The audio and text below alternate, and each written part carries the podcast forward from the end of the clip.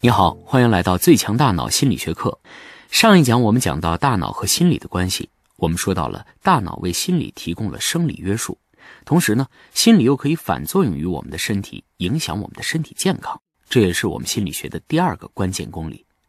这一讲我们就来继续深化这个话题，谈谈心理学的第三个公理，那就是心理是具有扭曲现实的力量的。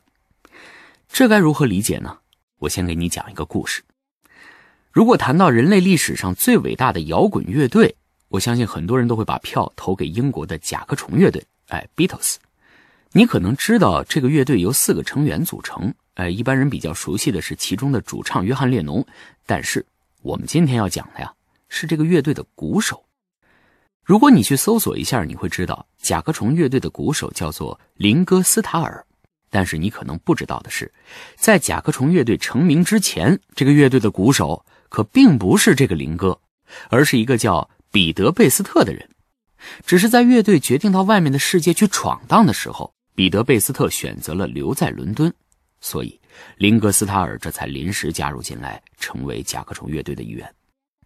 当甲壳虫乐队越来越出名，光芒闪耀在世界各个角落的时候，彼得·贝斯特则成为了伦敦一个区的一位普通的税务人员，过着简单平静的生活。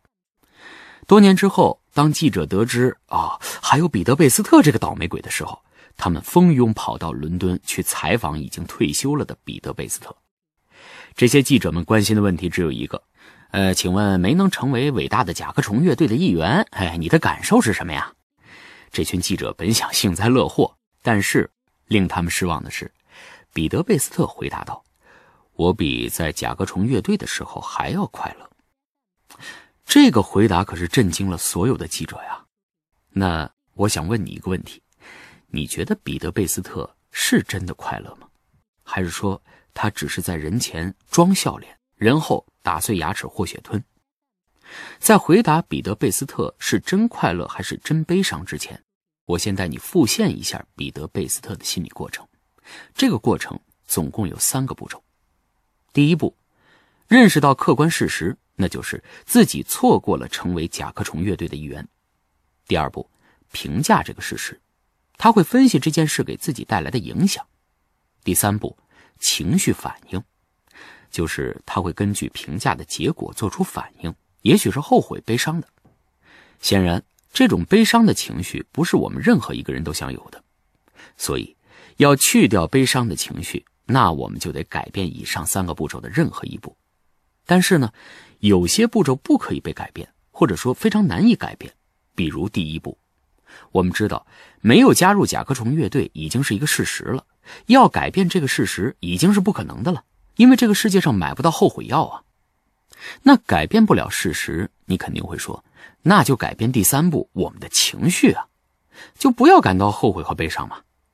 但是我们的经验告诉我们，这很困难。比如。在你悲伤的时候，你可以告诉自己不要悲伤，要快乐起来。而事实上呢，你很难立刻就快乐起来。既然我们改变不了事实，也改变不了情绪，那我们能改变的就是我们自己对这件事情本身的评价。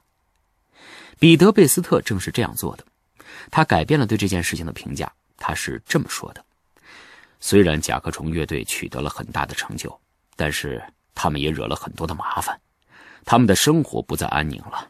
你看，约翰列侬甚至被变态歌迷所枪杀，而我不一样啊！我虽然是一个普通的税收人员，但是我每天过着平静、安稳而又自由的生活。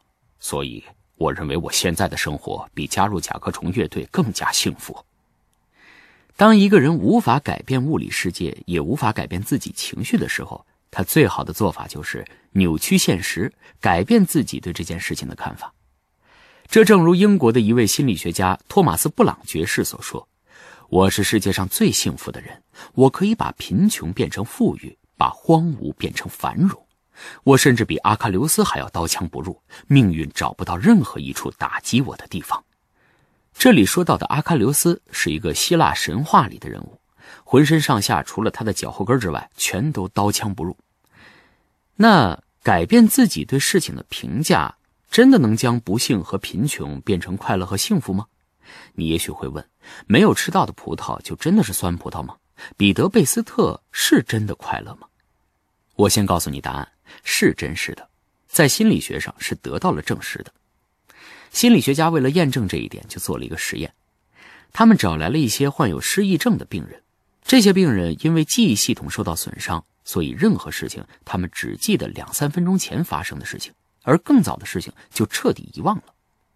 具体的实验是这样的：心理学家呢给失忆症患者看六幅画，然后让他们根据自己的喜好来给这六幅画排个顺序。排好之后呢，心理学家抽出其中排序第三和第四的两幅画。然后请患者从中挑选一幅，说是会作为礼物送给患者。显然，这个患者会选排名第三的画。最后，心理学家收起了所有的画，承诺患者一周之后会把第三幅画送到他家，然后离开了病房。心理学家在病房的门口等了五分钟。注意，我刚刚告诉过你了，这是一群失忆症患者，所以在这五分钟里。失忆症患者其实已经完全忘记这个心理学家和刚才做过的这个实验了。五分钟之后，心理学家重新回到了病房里面，让这位患者重新来给刚才的那六幅画按照喜好排顺序。虽然这个患者已经完全记不得这个心理学家了，也完全记不得他刚刚做了一个完全一模一样的实验，但是呢，他会把上一次排名第三的画，也就是他在前一次实验里得到的画往前排。而之前排第四，也就是他没有得到的那幅画呢，排名会下降。你看，就在这短短五分钟里，这个患者更加喜欢他选中被承诺会赠送给自己的那幅画，更不喜欢他没有得到的那幅画。这在心理学上也有一个专有名词，叫做禀赋效应。也就是说，当你拥有一件物品之后，你会更加喜欢它。患者虽然不记得自己曾经做过的选择，但是。